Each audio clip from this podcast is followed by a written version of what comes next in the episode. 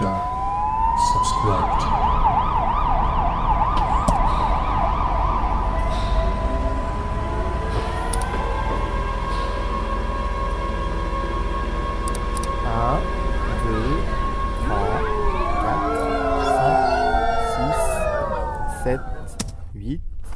Creative approaches to living cultural archives. 14, 15, 16, Die Documentation, 19, Series 21, 22, 23, 24. Welcome to the new radio show from the Project Capture. Herzlich willkommen zur aktuellen Ausgabe der Radiosendung Capture, die sich beschäftigt mit Radioarchiven rund um Audioarchive in freien Medien. In diesem Monat haben wir zwei Gespräche geführt mit Michael Nikolai von Radio Kurax und Timo Stadler von Radio Querfunk in Karlsruhe. This month we have been visiting the community media conference in Potsdam, and there we have been talking to Michael Nikolai from Radio Korax and to Timo Stadler from Radio, Querfunk from Karlsruhe. Wir haben diese Radiosendung unter dem Motto A Question of Quality zusammengefasst. So we are to talk about quality aspects when we decide what actually will be republished on the internet. How do we decide this? And um, yeah, what selections actually are made? Joost van Beek from the Central European University has been talking to Michael Nicolai. He is radio coordinator and radio trainer from Radio Corax in Halle. What other sites do you have? You have Lokaal, Interaudio, Vendor Focus, Student One. I'm missing one or two still, For right? children, we have Yeah. a website. website for uh, content that uh, children are producing in different um, projects we do with pupils or not pupil, not not con, uh, combined to school moments. So there, there is this is not really an archive in itself. It's much more the try to get the youngest generation into podcast to if they don't uh, transmit their things that they have the chance to show their pro- products um, to parents friends and whatever in the, in the internet. So this is this to activate them doing it by their own to decide on their own what's worth to be uploaded and to be able to do it on their own. But this is in the very beginning to be honest so it, we, we didn't get it into this really functioning moment it's still in the In development. yeah we are still r- doing research on how to activate them what do they need for competences and all those things so this is not not really a functioning website but it's it's existing and And it will be. yeah it will be hopefully Uh-huh. And each of the, the vendor focuses is thematically organized one for a particular moment, a series of moments now. The other the other subsites are they specifically tied to a specific program, or is the content that you can find on the local site is it specifically the, the, the content from a radio program on local news, or is it pulled from different radio programs that are broadcast on Corax?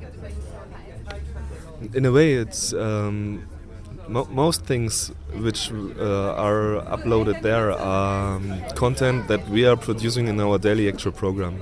And then we don't publish whole programs or shows we just do the single pieces with an new introduction texts to get it more interesting for the moment of, pof- of podcast listeners and not this on-air style. So this is a bit a turn in this in the presentation in a way.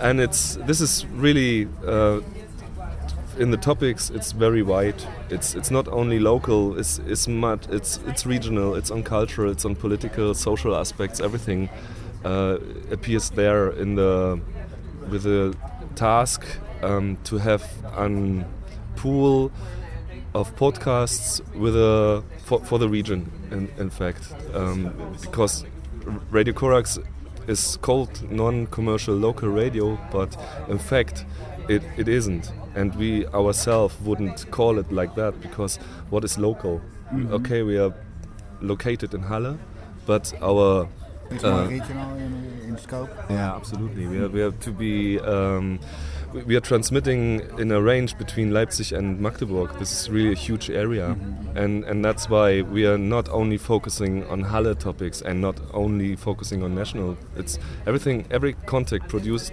cont- content produced by Radio Corax is just by the interest of the radio makers.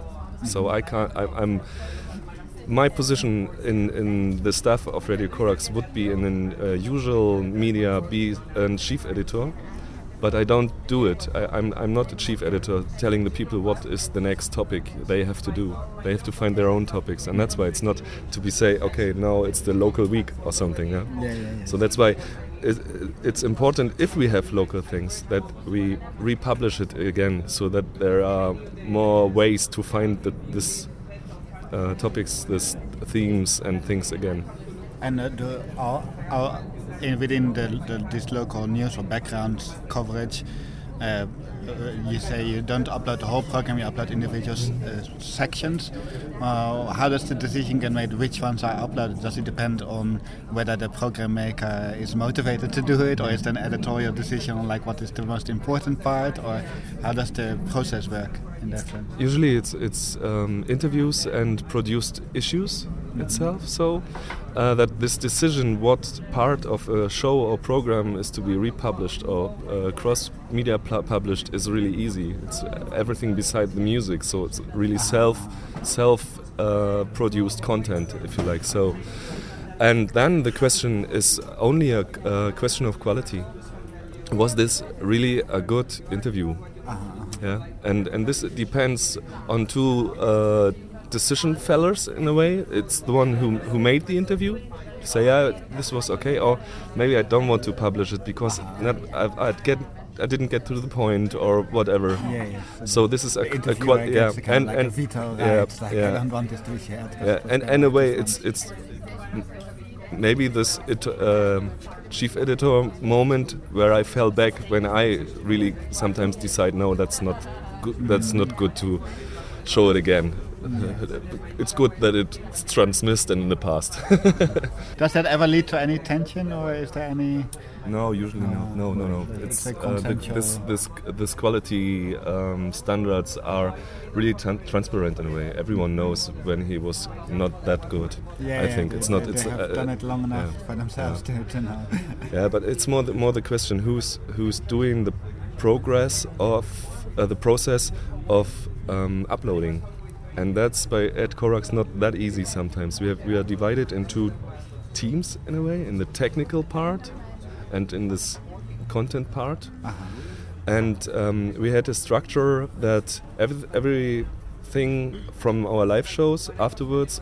Are, were published by the technicians in the background. They are cutting the things. They are just Ah. dealing with taking Not the by words. the program makers Yeah. themselves, but by Yeah, uh-huh. because we, we thought it's more efficient if you and do the it like that are way. also volunteers, or are they staff? Yeah, normally they are uh, volunteers or in internship or something like that.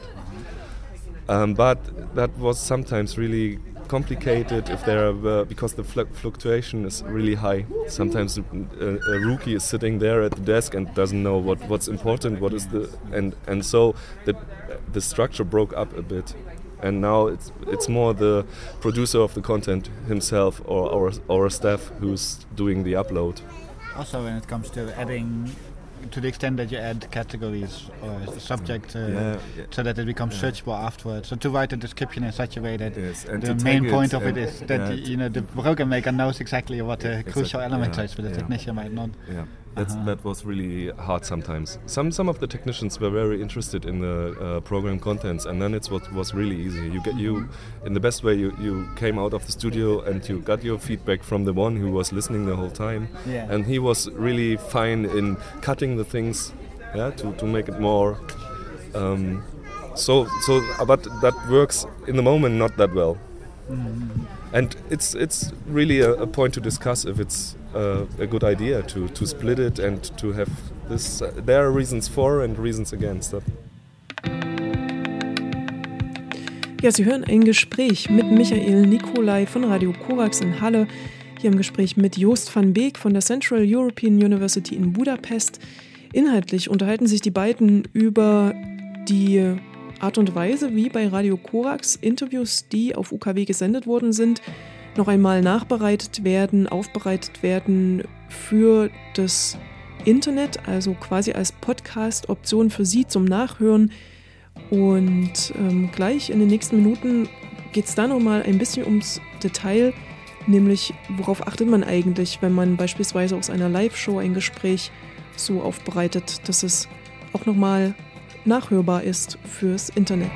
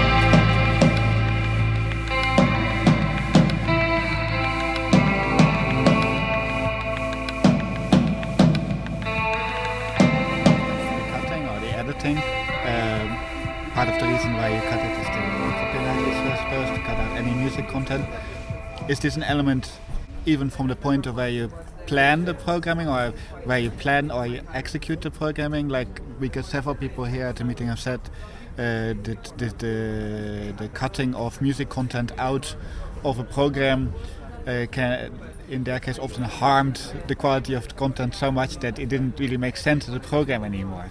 And the solution to that, I suppose, would be like from the very start, even before you start broadcasting, you have to make sure that your content is organized in such a way that you can cut it afterwards. Uh, uh, is that something you think about, or that program makers keep in mind? Like, I shouldn't do background music while I'm talking, or uh, or, or To, to be honest, if, if there are uh, produced issues with uh, foreign content as music or whatever, uh, something like orig- original tones from movies or something like that, we are now still down caring about the copyright at this point. Because we say, okay, let's publish it and maybe if there's someone who, who wants to fight against this, let's let him come or her. So this was, to be honest, was uh, one of the recommendation of a lawyer from Berlin who's really deeply in in this um, copyright question. And said he, he don't know any example for punished or, or repressed non-commercial uh, publishing moments for for that copyright questions. So he said, go on with it and wait for the first uh, go with case. the flow for as long as it lasts. Yes. So you cut out the part where you explicitly like play records, but otherwise you, you upload. yeah, yeah. And, and, and I would go on with that. And then there's the trick for, on this um, transnational uh, or yeah transnational website Freie Radiosnet that there's this intern part. Sometimes we decide, okay, there's a lot of foreign content in our product, in our issue, then we do it in the intern part, so that only radio makers can take it. So this is something like a way to deal with this copyright, this old copyright Does that mean that you upload two separate versions of the same, same show, or Sometimes you we just? do. Uh-huh. Yeah. So, uh, but it's, this is the, the, the most important reason for us to not publish complete shows. This is really the question of music because in the actual program you have, in a way, something like um, news, music, first issue, music, and so on and so on and so on. So there's uh, mm, 20 minutes of the program of one hour is, is, is music. So and that's why it's we, we don't publish this until now. And are there other reasons why you decide to upload smaller bits of the program instead of the whole program in terms of shareability or Mm-hmm. the easiness with which to attract visitors? Or Um, uh, what, what I do with, with uh, my interviews um, after the show is often to really edit it in a nice PC way. That, that it's, it's, it's more catchy than 25 minutes live. Sometimes 12 minutes of it are really on the point, and then I'm uh, going to publish this version and not the whole thing. Because I think in, a, in this live moment, everything is okay with the, with the talk but um, this is not the same uh, situation listeners come to podcast and that's why i'm going to edit it in a shorter way more point here. This Yeah. piece. You know, uh, you know, also that at, at our meetings, uh, I, I think the Austrians were quite insistent. Like you know, this, the, when it comes to the future of, of online, uh, not so much live stream, but online sharing of audio content. Uh, now that people rarely go to a website directly, but everything is social, the much of the website traffic is social.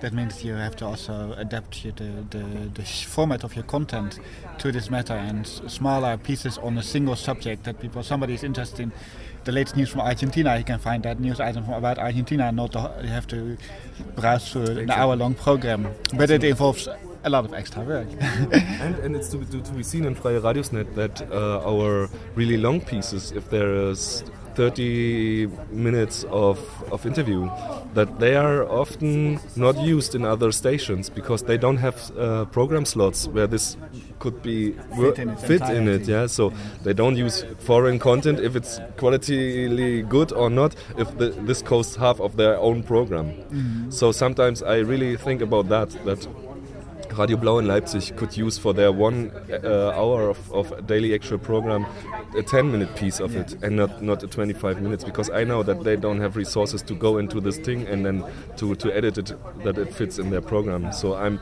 reflecting on that level as well. But that brings us back to the, the the earlier point about who does what and how it is organized internally, because it sounds like you personally do a lot of editing and work on material that is being uploaded. Mm-hmm. So, what division of task is there between the program makers slash technicians uploading programs, and what staff then still has to do before it goes uh, live online? This this is the uh, this ongoing learning moment. Um, it's not it's not me deciding my own and keep it from from me doing the thing uploading. I'm I'm always showing the people why I do things like that and what are my reasons to go on like that, so that they can decide if if this uh, way of work could be theirs as well.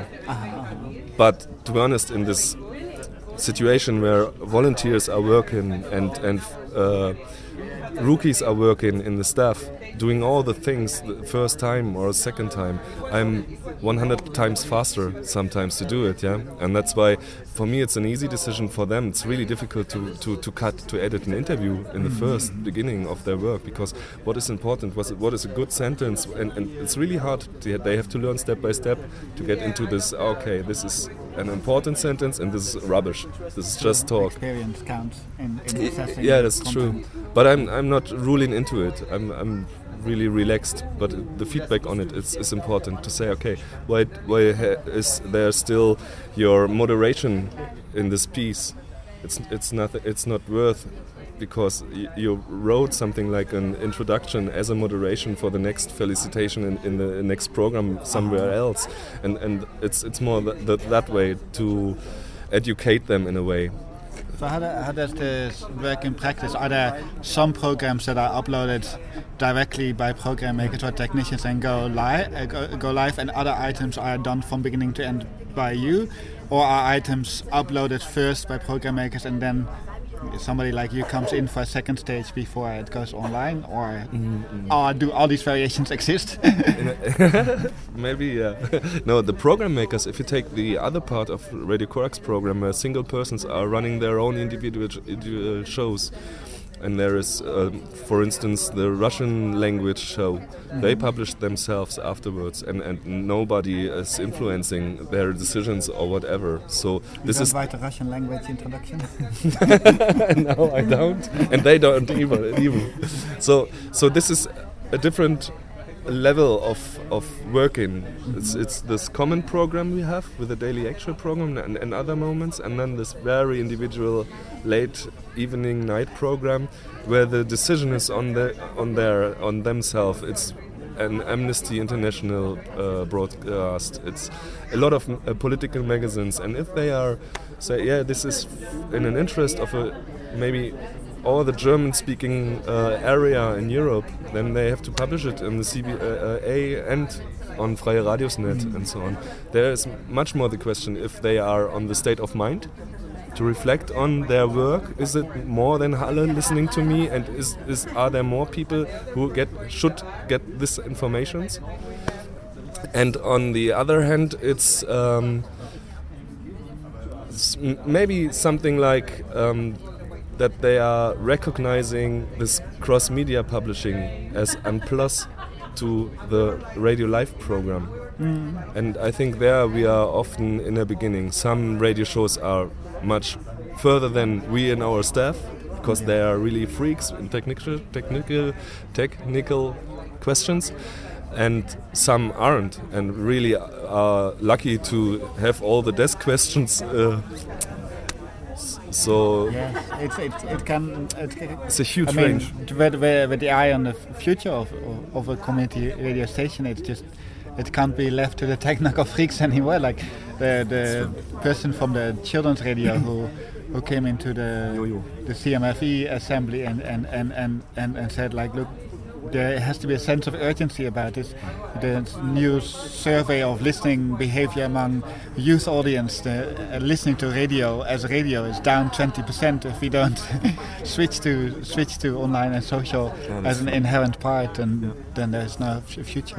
But on When- the other hand, I'm, I'm a bit skeptic because there is uh, this huge, I don't know uh, the, the terms for a tera, tera, tera, tera, terabyte of stuff somewhere in the internet.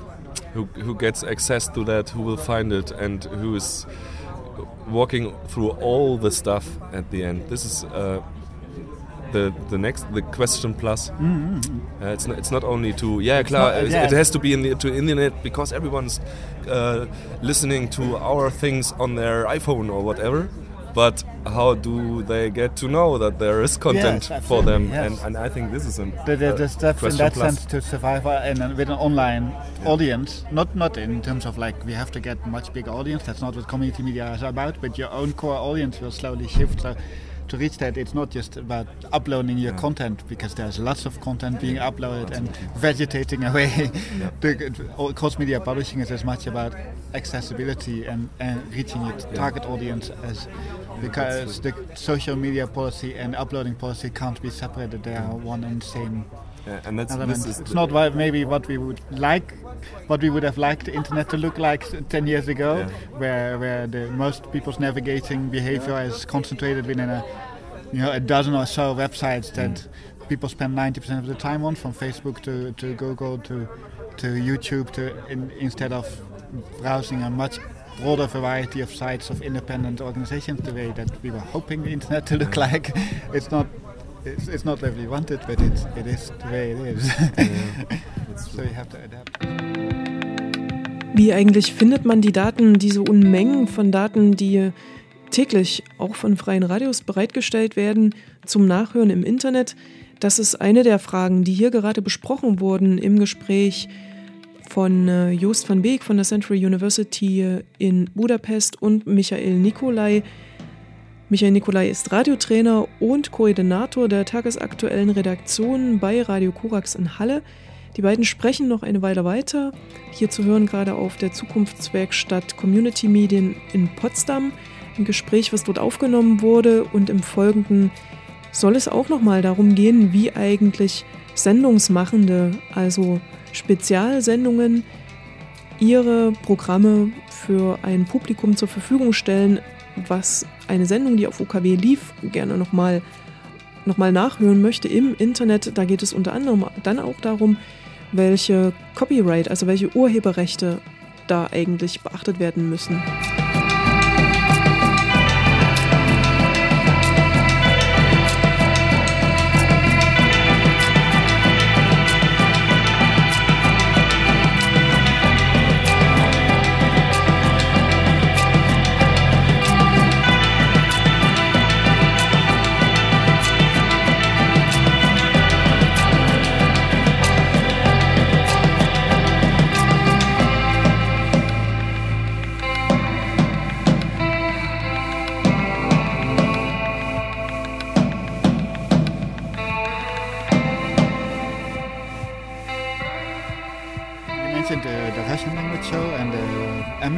60 show. Uh, those, I suppose, they don't seem to fit immediately in one of your subsites because it's not about students, it's not about uh, the vendor, obviously. uh, so, um, is there a space within the Corax online really. sites that they can upload, or they have to rely then on on Vrije Radio, and yes, CBA? They, they do it there, and then there is a, a, a tweet coming back from them on our uh, start page, -huh. where every new uh, publishing published thing appears. So there's a small list of I think five pieces, the last five, and there the things are coming back from Freie Radiosnet to our Yeah. ways. Um, for this, um, O- Outside of the, the student and the local news uh, magazine editors that have their own site to take care of, outside of those, how many of your program makers uh, or program hosts are, are doing that? Are, are do uploading their, their content afterwards? I think a lot, a lot of uh, do. Um, I But think use Sound, SoundCloud and other yeah, platforms. yeah, Aha. they yeah they use ha- have are uh, running own blogs and SoundCloud uh, the, the whole DJ scene. All the electronics are SoundCloud uh, makers and. Um, the political things you'll find more in block structured, uh, Mhm. and and and th- th- this level levels on individual ideas of And to Republishing. Radios, for example, how many people outside these core areas that have their own sites, how many program makers upload their material to, to Freie Radios? I would say it's it's about 30 40 persons with access to this website Uh-huh. so and, and they are using it if if they um, get the idea to uh, that they want to publish their things. It's it's not there's no rule there's nothing. It's on their own decision. Okay this is good. And we use it sometimes really in this Corax idea of uh, not everyone who's doing Corax has to do it from Halle. People in Berlin and uh, there's one in Frankfurt or In wherever in the USA they are producing for Cora- uh, yeah for for broadcasting on Corax and and we are sharing the program sometimes if it's okay on the copyright questions via Freie Radiosnet for instance because it's good so then it's for everyone but we get it on this way as well Is it something you actively encourage? Do you send information around like you should? Well, not you should, but this is a really good idea if you would. Uh-huh. And uh, uh, when it comes to, you mentioned so many volunteers use SoundCloud and other commercial third-party external sites. Um, is this uh, what is your approach to this? It's it's a hands-off approach, or it's something you encourage or discourage, or something you provide information about, like the pros and cons, or you just like we don't, as a couple of the people I interviewed said, like we don't know what our volunteers upload, and we don't particularly want to know because there might be copyright issues that we prefer not to. What, what's your approach with with the use by volunteers of these third-party sites? I can't. I only can answer this by myself. For for for Nico, um, I would say uh, the best version would be that everyone who's doing content or program for ad or whatever con- uh, connected to Radio Corax and using things of that on their own mm, had to be uh, on on a spot presented, and this could be Corax knit point, something like that. Yeah, the, the Schnittstelle, a, a, a point Like where everything comes together.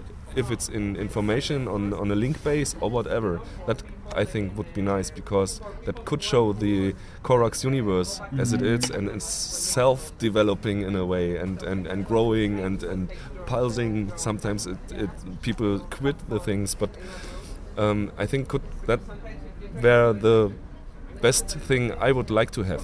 That- So, but until now, it's really sometimes that we think, uh, did, did, did, you know that he has really a great website and he's uh, always uh, um, pointing on that he is from Radio Corax and doing their things, and no one knew Yeah, before. So it's really in, on a high individual level, and uh, It's, quite rare actually to find uh, because it's a very, of course, a very logical and common practice that program makers create their own archive, especially if the website, if the station, radio station itself doesn't have its own archive on it, central archive on it, so that they rely on these third-party sites, and of course also have their own social media channels, their own Facebook pages, their own Twitter feeds that sometimes have more followers than that of the station itself. But it's quite rare on a website to see the station bring all this information together. And Partly uh, uh, uh, understandable because you'd have to revise it every month, but it's it's. Uh, I haven't seen it much. I've seen a, a Swiss station where they has a, the list of programs has like a at least a social media link for each Yeah. program. But uh, uh, we have we have things like that on this. Uh, as far as it uh, uh, is is possible, it's the the individual websites, whatever, are linked to the introduction of the different programs of Radio Corax. So this is existing, but it's really crowdy on our website somewhere, and it's Yes, not to not not page of the not yeah program, yeah, it's not and it's n- it's not really good Yeah. presented. Um, and the question why or how ca- can we bring people to the the state of mind that they reflect okay i'm radio corax maker and this is my individual website but it's good to connect it or reconnect it uh, in a way i think this is uh, strongly depending on the level of identification with radio corax as their station. Um, by different um, moments of radio corax structure it's um, not easy to um, get people into this corax corpus. Because um, they, they are only using the frequency and therefore they have to be members of our association and that's why they are corax they would, would use every every everything what, what is possible for themselves and they are not really identifying with radio corax sometimes but uh, many others are really high level identify identifying themselves with Corax, and then it's easier. Then they are reflecting on it, and then there's the Corax logo on their website and the link back to our Yeah. site and things like that. But really, it's on this individual broadcast moment.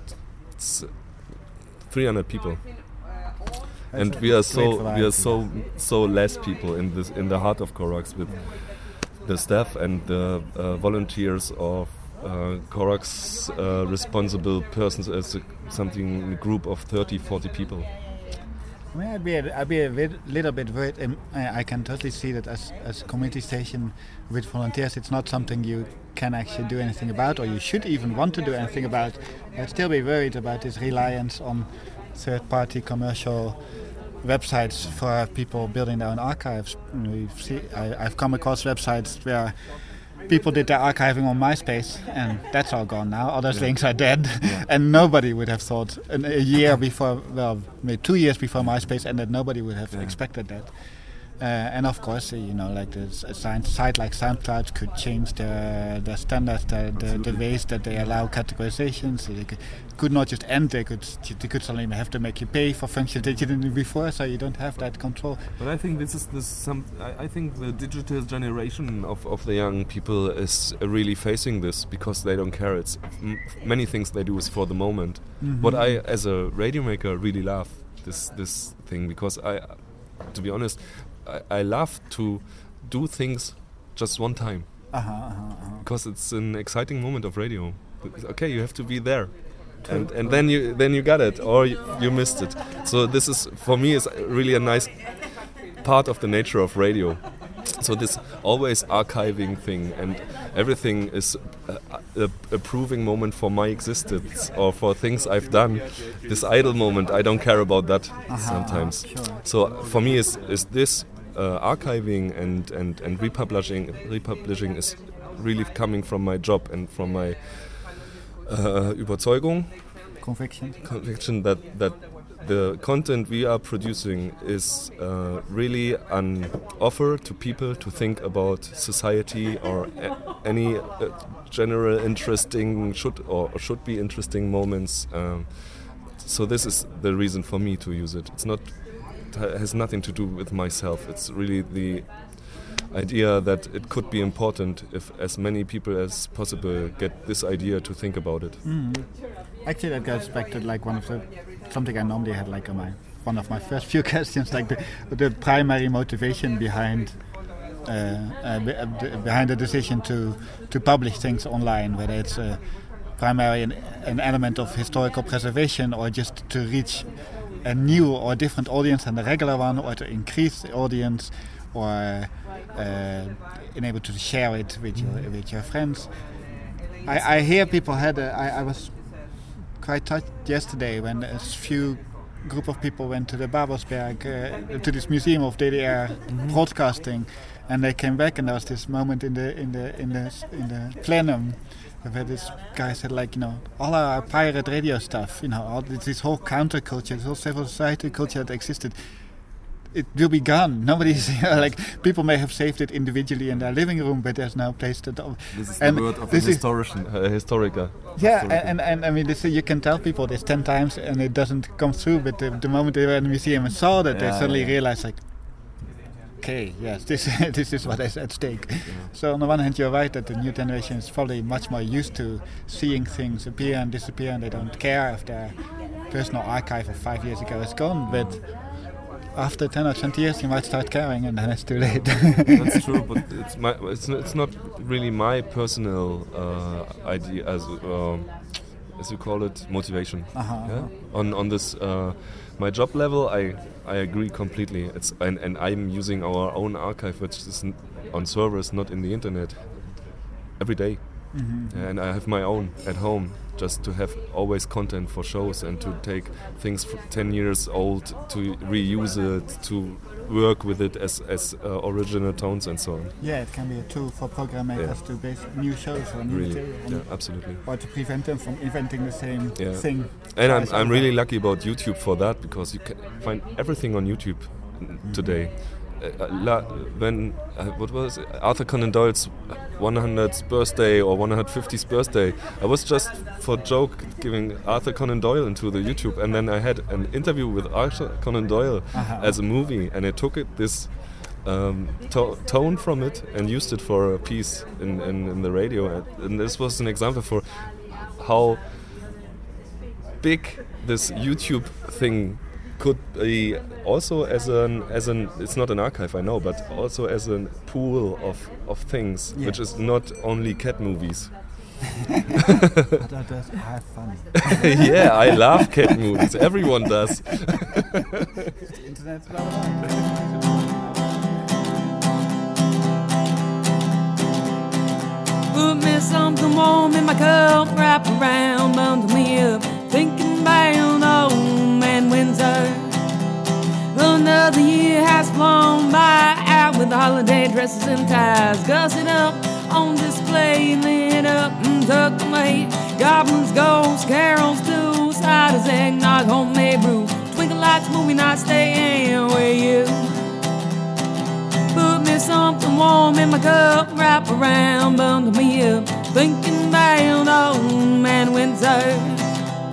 Oh, what on earth did say? Forget about those born ways. I'm piecing the best parts together.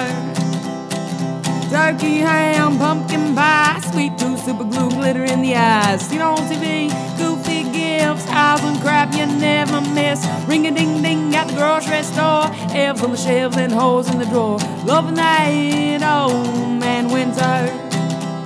Oh, put me something warm in a cup, wrap around, bundle me up. About old man winter. That reindeer only has two legs, and his beard looks a little red. It's okay, it was supposed to be that way. My puppy didn't eat those cupcakes, those cookies that fell on the floor. Oops, he got your present by mistake.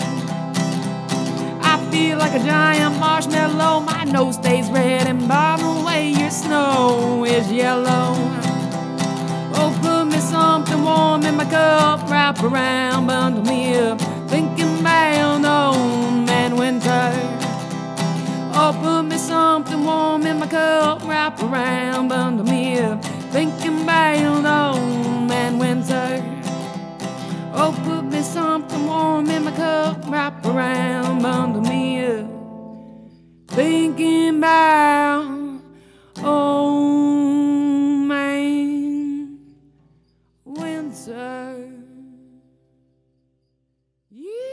Ja, all das, was Sie hier gehört haben, das können Sie nochmal nachhören. Diese Radiosendung wird bereitgestellt im Internet auf einer Archivplattform.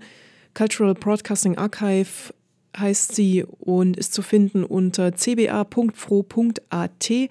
Capture ist die Sendung, die Sie gerade hören. So, you are listening to the radio program Capture that comes from the station Korax in Halle, but it is a radio show that is produced within wider European project with participants from uh, four countries. And we are dealing with questions all around archiving within community media, within open media. And so the next interview we're gonna hear is going to be in uh, German. We have been talking to Timo Stadler about the history of the German archiving website freieradios.net and he has been talking about the beginnings of this online archive. Now it is almost 13 years ago. In den nächsten Minuten hören wir hier ein Gespräch mit Timo Stadler von Radio Querfunk in Karlsruhe. Wir haben mit ihm ein Gespräch geführt über die Webseite freie-radios.net, insbesondere über ja, die Anfänge dieser Plattform, dieser Audioarchivierungsplattform. Und Timo Stadler berichtet zu Beginn erst einmal darüber, wie es denn eigentlich noch vor dem Jahr 2000 um Archive in der freien Radioszene in Deutschland stand. Also die Idee selber, die ist relativ kurz nachdem die meisten Radios auf, Send äh, auf Sendung gegangen sind. Das war Mitte der 90er. In Baden-Württemberg waren das 1995, in Hessen 96 und den gleichen Dreh in Niedersachsen. Ist schon relativ früh gekommen. Da war allerdings das große Problem die Technik. Also DSL-Anschlüsse gab es einfach nicht. Man hat den schönen Piepser noch gehört und da war das schon eine Frage, was kann man überhaupt übertragen und ist auch dann erstmal wieder eingeschlafen nach den ersten Experimenten. Dann muss man sagen, die Zeitenwende sozusagen, weil davor haben wir Kassetten, DVDs, äh, CDs, DVDs konnte man damals noch nicht brennen, äh, CDs, gebrannte CDs und M Minidiscs verschickt. Die Zeitenwende kam eigentlich 99 und da ist zu nennen Seattle, das war ein G8-Treffen damals, glaube ich, in Seattle. Und dort ist nämlich indiemedia.org entstanden.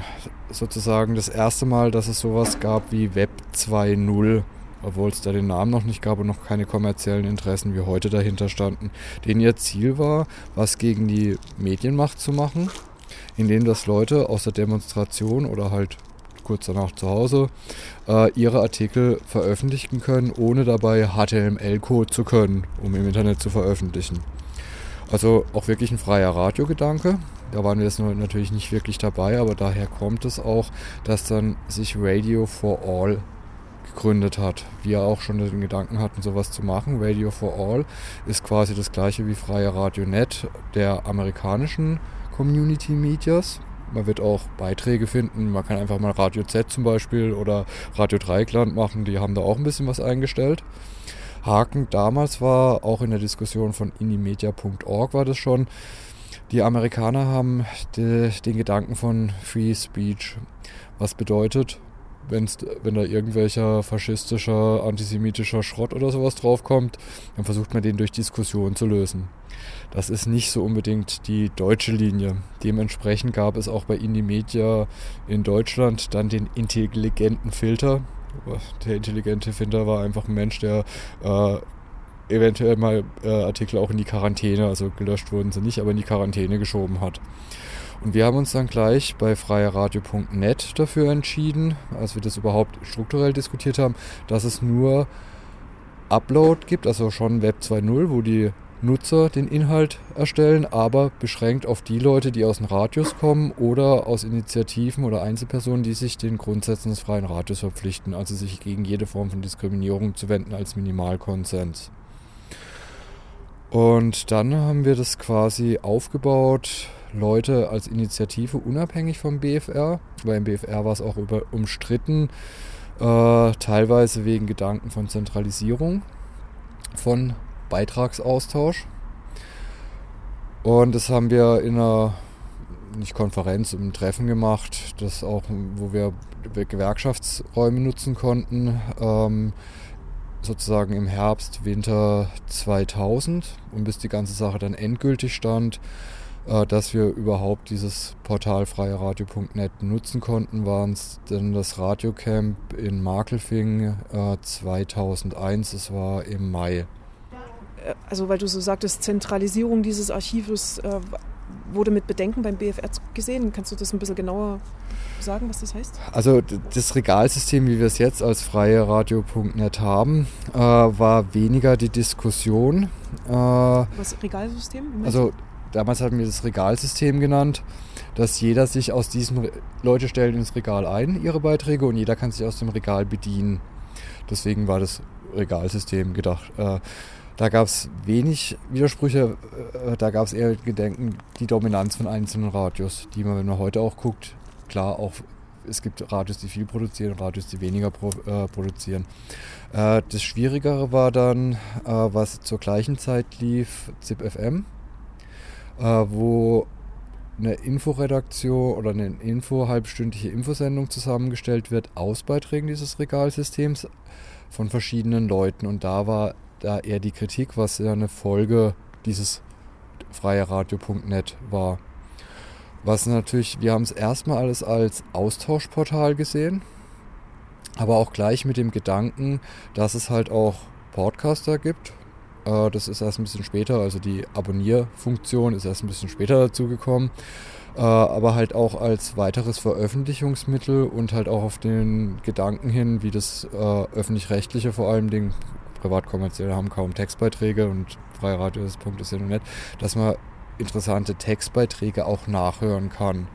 Das ist zwar, ist zwar, wenn man das auch gerade von der, vom Layout und von der Benutzerfreundlichkeit sieht, ist es klar, dass es jetzt nicht primär für sowas gedacht ist, für Nachhören und für, aber wird auch stark in die Richtung benutzt und wurde auch seit Anfang an benutzt. Das ist einerseits halt wichtig für unseren internen Austausch. Es gibt auch einen Bereich, der ist intern, der ist zwar öffentlich einsehbar, aber man kann es nicht downloaden. Das hat was mit GEMA-Rechten zu tun. Äh, aber das ist auch vorhanden, dass wir intern tauschen können, auch wenn es nach außen hin sichtbar ist. Äh, und diese Funktion des nach außen, also als weiterer Verbreitungsweg, lohnt sich eigentlich nur, wenn man es in die eigene Homepage einbindet. Andere Radios machen es umgekehrt, die binden dann quasi ihre Beiträge, die sie auf ihrer eigenen Home, also Audiobeiträge, die sie auf ihrer eigenen Homepage haben, über freie Radio.net ein oder laden sie oder verlinken sie dort äh, damit sie einfach eine breitere Öffentlichkeit oder auch eine interne breitere Öffentlichkeit haben, weil dieses Portal selber daher inzwischen da die Registriernummer bei 67.000 irgend sowas ist. Natürlich sind nicht alle Regist äh, Nummern belegt, aber man kann schon davon ausgehen, dass da inzwischen 50.000 Beiträge drauf sind. Äh, hat es natürlich auch einen gewissen Bekanntheitsgrad. Weil immer, wenn es verlinkt wird, äh, klar, steigt der Bekanntheitsgrad. Und dann kommt noch eine dritte Funktion dazu, wo wir uns nur relativ wenig Gedanken ursprünglich gemacht haben. Es sind inzwischen 13 Jahre ein Archiv der sozialen Bewegung im weitesten Sinne. Und es ist ein Archiv, das man sich täglich bedienen kann. Man merkt das dann immer, wenn man noch Sachen aus den Zeiten von vor äh, 2000 haben will. Da guckt man erstmal, gibt es in diesem Radio noch überhaupt irgendwo die Kassetten, die DVDs oder hat man die damals überhaupt abgelegt? Und dann ist das Problem, dass man sie ja nicht katalogisiert hat. Wie kommt man denn da noch ran? Und allerdings die Archivfunktion bei freierradio.net ist nicht, wahrlich nicht perfekt, weil das ist äh, schon eine schwere Aufgabe, ein wirklich gut nachvollziehbares Archivsystem zu machen. Das ist, haben wir eher aus der Not, heute sagt man da die Tags gemacht. Damals haben wir noch nicht von Tacken gesprochen, heute spricht jeder von Tacken. Aber im Endeffekt ist es Tacken. Äh, äh, das ist für Archiv da ein bisschen unterentwickelt. Übrigens parallel gibt es noch ähm, das, Franz äh, das österreichische System im deutschsprachigen Raum. Die sind da bedeutend vom Out, vom, von den nach außen hin sieht es professioneller aus, ist Benutzer, bedeutend benutzerfreundlicher. Das hat aber damit zu tun, dass die das auch weitgehend mit Zuschüssen aufgebaut haben. Freierradio.net hat de facto in den 13 Jahren einfach nur die Providerkosten und mal ein paar Fahrtkosten für Leute ge gekostet. Also da ist nur ehrenamtliche Arbeit drin. You're listening to the radio show CAPTCHA, a European radio show that has been produced in Halle in Germany, and so you are listening now to Timo Stadler, who is talking about the history of freieradios.net, which is the German speaking archiving platform for community media. He says there are right now, after 13 years, there are 50,000 shows online on this radio archive. And he says, uh, firstly, it has been the idea to have an exchanging system so that radios can exchange their programs easily.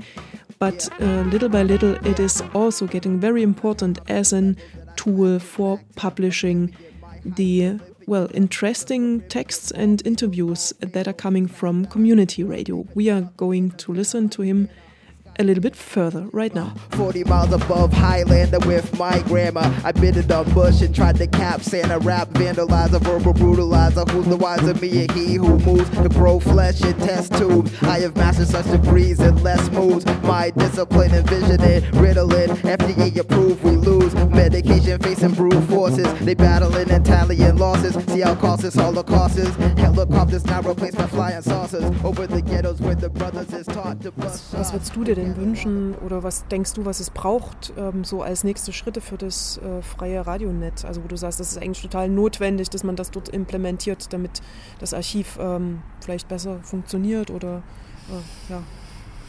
Oh, das ist schwer. Äh, mir ist zum Beispiel die österreichische Seite, das ist äh, Cultural Audio Broadcast, muss man danach googeln, um das zu finden. Oder halt auch über die freie Radios AT kann man das auch finden, gibt es auch. Aber äh, da muss man dann sich weiterleiten. Äh, ich mag die Schlichtheit eigentlich von freierradio.net. Ich würde sie ganz gern weiter so behalten in einer Form, die dann mehr übersichtlicher ist. Bei den Archivfunktionen muss man halt sagen, die alten Byte ist ein Aufwand, das wirklich gut zu machen. Nicht umsonst gibt es den, den, Job des Archivars. Das äh, ist halt nun mal so, dass es ein, sogar einen Universitätsabschluss in diese Richtung gibt, weil es sehr kompliziert ist und wie man das wirklich macht, wäre eine Diskussion. Was ich nicht, äh, was ich persönlich jetzt ganz gern finde, dass man nicht, ne, dass dass man freieradio.net als Wesentlichen Wortbeitragsarchiv oder auch Austausch nicht zu sehr mit äh, einer Mediathek kombiniert, wo ganze Sendungen, einschließlich Musiksendungen, äh, mehrere Tage abrufbar sind. Weil das würde meiner Meinung nach dann dazu führen, dass die politischen, gesellschaftlichen, also es sind ja nicht nur politische Beiträge der sozialen Bewegung drauf. Das sind auch äh, Kindergruppen, die im Gruppenradio im offenen Zugang entstanden sind. Reine Beschreibungen von äh, ja, relativ profanen Aktionen, aber das sind ja trotzdem auch Beschreibungen und Stellungnahmen zu ge gesellschaftlichen Sachen. Äh, aber dass diese Sache halt dann in dem Bereich von ganzen Musiksendungen ein bisschen untergehen würde. Das würde ich mir wünschen, dass das eben nicht passiert. Sonst denke ich, äh, halt so, dass es für Leute attraktiver ist, die von außen kommen, zu bedienen, das zu machen, wäre sinnvoll. Du hast vorhin gesagt, wir, als du von dem Freie Radionet gesprochen hast ähm, und dass es auch abgekoppelt ist von der BFR-Struktur so ein klein wenig. Äh, wer ist wir? Also wer, wer, wer sind die Leute, die das betreuen und die das, das stemmen? Das sind im Prinzip alle Leute, die es auch bestücken oder die Radios selber. Die, es gibt eine Portierversammlung, das sind die Leute, die sich in den Radios darum kümmern oder die Verwaltung machen, weil man jedes Mitglied im BFR und jedes Radio, das beim in freier Radionet aufgenommen wird und darüber entscheiden die Portiers. Äh, die kriegen äh, sozusagen Zugang, wo sie selber für ihre sendungsmachenden Passwörter generieren können. Also es gibt da jetzt nicht den super Passwortadministrator, der jedem da ein einzelnes Passwort vergibt, sondern die werden untervergeben.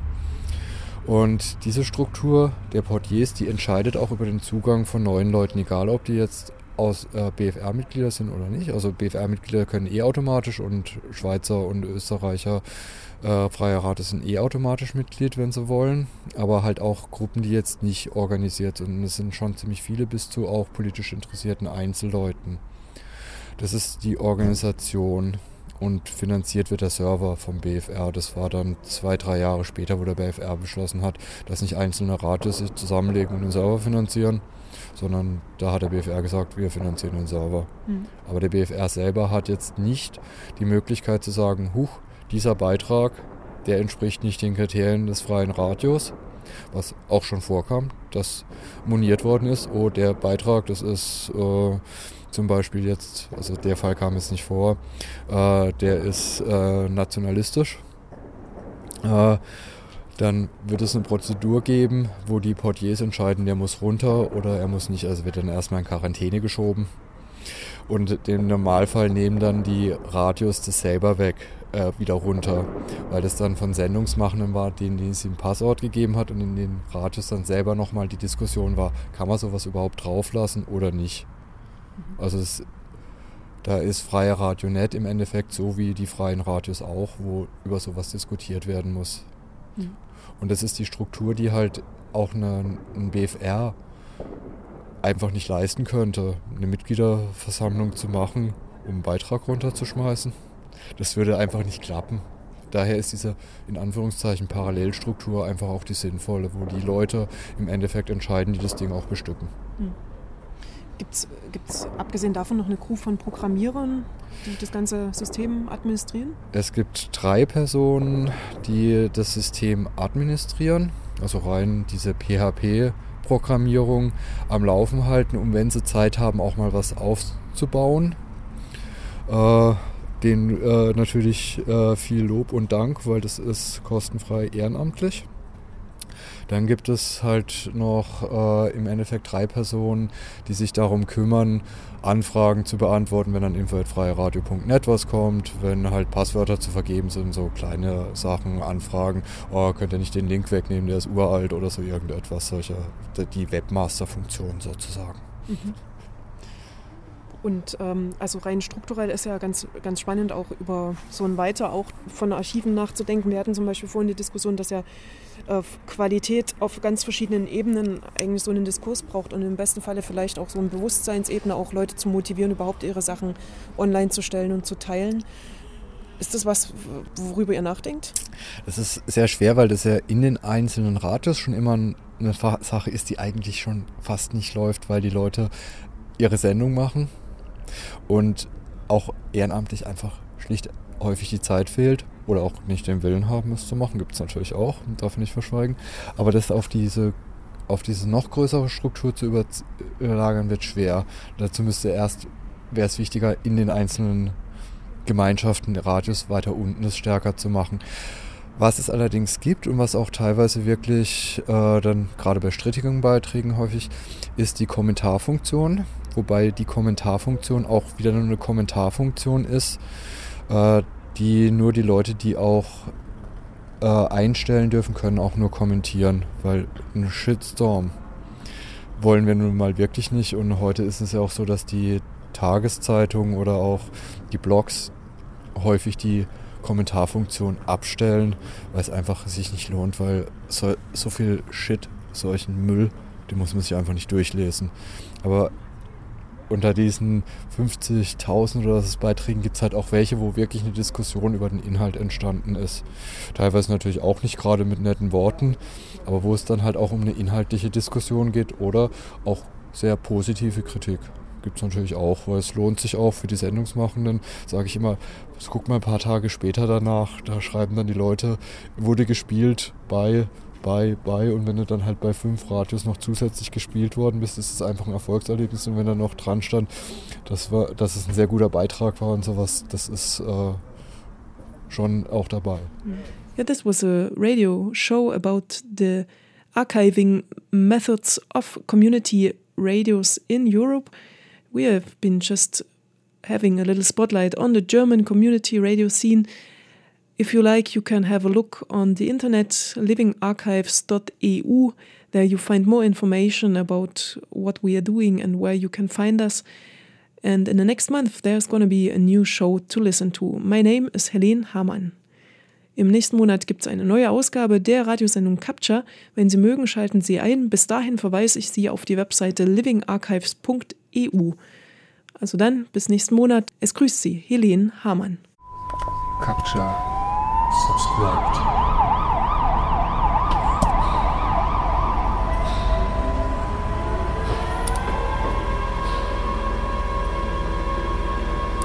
Un, deux, trois, quatre, cinq, six, sept, huit, Creative approaches to living cultural archives. 12, 13, 14, 15, 16, 17, 18, Documentation. 19, Series. 20, 21, 22, 23, 24,